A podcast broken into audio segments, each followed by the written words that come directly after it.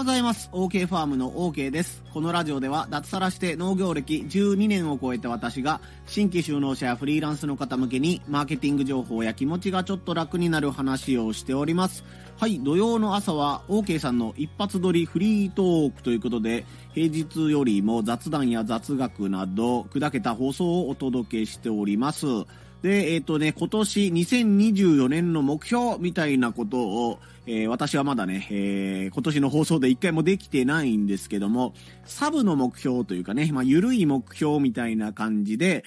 本をたくさん読みたいなというふうに今今年は思っています。読書って大事だよねとか人生を豊かにするよねとかいろんな言葉がありますけども自分自身も最近やっぱり読書って楽しいなとか自分のためになるな人のためになるなというふうに思う機会が増えてきたので今日はこの読書というテーマで、えーやりたいこととかね身につけたいスキルみたいなものについてお話をしていこうと思います。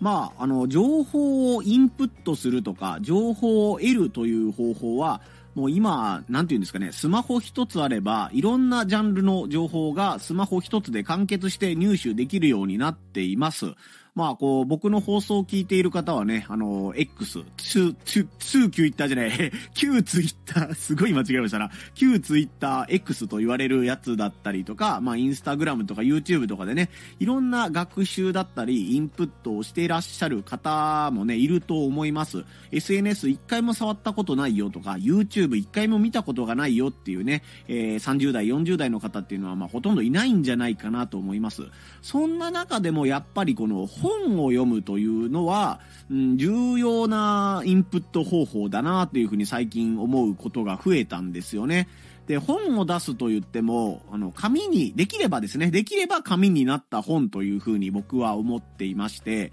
えっ、と、なんというかね、本を出版するのってやっぱりいろんな意味で大変だと思うんですよ。まあもちろんその商業出版と言われるものじゃなくて自分でね、えー自宅のプリンターで印刷してとかコンビニのプリンターで印刷してそれをねうまいことをホッチキスで止めたものを本というふうに言えばそれも本を出版するということにはなるんですけども俗に言う商業出版ね、えー角川さんとか、えー、春木文庫とかなんか角川ばっかり言ってんな、えーなんかそういうでっかいね出版社講談社とか集英社とかああいう出版社からこう出すということになるとたくさんの人間が関わらないと出版できないような仕組みになっているんですよねその日本の出版業界というものは。なのでやっぱり簡単には本が出せないよというかどうでもいい情報は本として出せないよっていうフィルターというかね、障壁というものがあると思うんです。まあ、ぶっちゃけた話、この、こんな本を出して、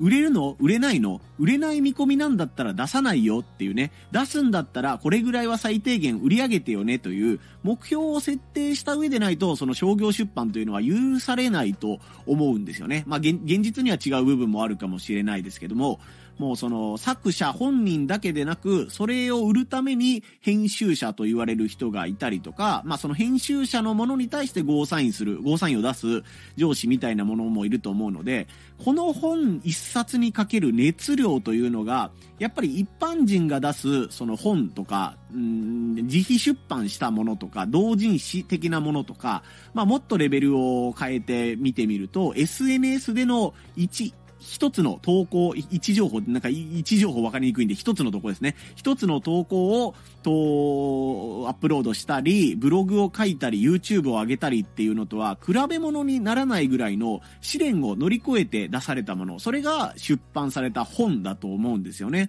SNS の投稿やブログももちろん有益だと思うし、リアルタイムとかね、えー今日起こった出来事とか、今世の中で起きていることみたいなものを把握するためには、その SNS の方の速報性みたいな、すぐ最新の情報がわかるという意味では、えー本には、本よりも勝っていると思うんですけども、もうなんか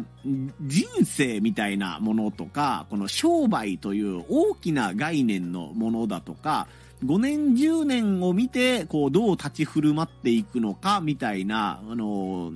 なんていうんですかね、賞味期限の長い情報みたいな、賞味期限の長い情報？うん、合ってますよね。賞味期限の長い情報みたいなものを取る場合には、出版された本の方がいいんじゃないかなというふうにね、ここ最近思うようになりました。2023年のね、11月、12月ぐらいで、この知り合いがおすすめしている本というのを積極的に自分で買って読むようにしました。まあ、読むようにしましたと言っても、まあ、1ヶ月でね、5冊、6冊ぐらいだと思うんですけども、なんかやっぱり紙の本を持って自分でね、時間をとってゆっくり読むという習慣をつけたのはとても良かったかなというふうに思っています。最新の書籍だけじゃなくて、10年前に出版されたものとかね、15年前に出版されたものとか、えっ、ー、と、僕が読みたい本じゃなくて、他の人がおすすめしてくれた本というのを読むようにしたらですね、なんというかやっぱりいろんな気づきがあるなとか、あ、なんか自分では気づかなかったけど、ここが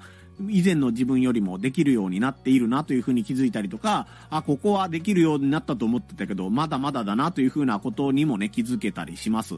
まあ、繰り返しにはなるんですけども、自分もね、こうやって音声で一日一つ、こう、情報発信をしているので、なんというかね、えっ、ー、と、SNS 上の情報が無駄だとか、劣っているとかいうのは全然思わないんですけども、それでもやっぱりこのね、紙ので出版された本、しかもね、何年経っても読まれている本というのには、なんかやっぱりね、その人の生き様みたいなものだったりとか、本を書いている人ですね。本を書いている著者の生き様とかポリシーみたいなものが詰まった一冊だと思うので、そういったものをね、どんどん摂取して自分のね、新しい人生観みたいなものを追加していきたいかなというふうに思っています。そしてサブの情報として、ある程度本を読む速度を上げたいなというふうに思っています。僕もやっぱり一人で農業をやりつつ、こう情報発信をしつつということをしているので、なんていうんですかね、ゆっくり本を読むほどの余裕がまだないんですよ。理想はね、自分でゆったりと仕事をしながらお金を稼ぎ、そして読みたい本を読み、遊びたいことをね、遊びながらというのが理想ではあるんですけども、まだそこのステージにはたどり着けていないので、やっぱり自分で仕事をする時間を作りつつ、でもやっぱりこの本も読んでいきたいということになると、速読術みたいなものがね、自分にはまだ足りていないんじゃないかなと思います。えー、ゆっくり一行一行を読むことによって、その行間にある作者の思いみたいなものを汲み取るというスキルも大事だと思うんですけども、今僕に足りないのは本を読む量だと思うので、そのね、あの、速読術とかフォトリーディングとかいろいろなんか方法がありますけども、そういったものをね、少し勉強して、一冊今読むのに2時間かかっている本があるのなら、それを1時間で読めるようになったらいいなとか、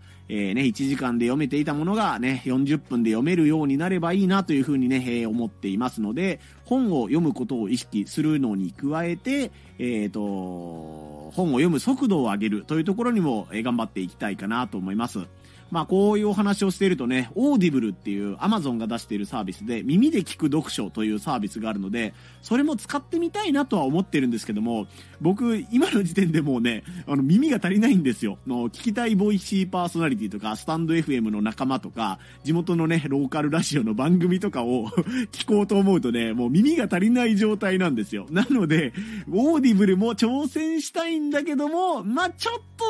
オーディブル契約したけど、全然本読めないないな、あの、聞けないなっていう状況にもなりそうなので、まあ、とりあえずは意識して図書館に行って本を借りるとか、おすすめの本をね、えポチって買ってみるっていうことをね、やりつつ、えー、実りある2024年にしていきたいかなというふうに思っています。ということで今回は2024年の OK ファームの OK のサブの目標、読書を、読書量を増やすということについてお話をさせていただきました。メインの方のね、農業とか、この情報発信業についての目標については、まあ、また改めて週明け月曜日以降にね、ゆっくりさせていただこうかなと思ってるんですけども、えー、いずれにせよね、あの、コツコツコツコツと何かを続けていくということしかね、できることはないかなと思うので、えー、ね、この2024年の年末に僕がね、どんな振り返りの放送できるか、えー、皆さんも楽しみにしておいてください。はい、それでは皆さん、今年もね、ずっとこの挨拶でやっていこうと思うんですけどもね、肩が凝ったりとかね、腰痛にならないようにということで、肩を上げ下げしたり、腰を回したりしながらね、今日やるべきことをまたやっていきましょう。ここまでのお相手は OK ファームの OK でした。また遊びに来んさい。ほいじゃまたの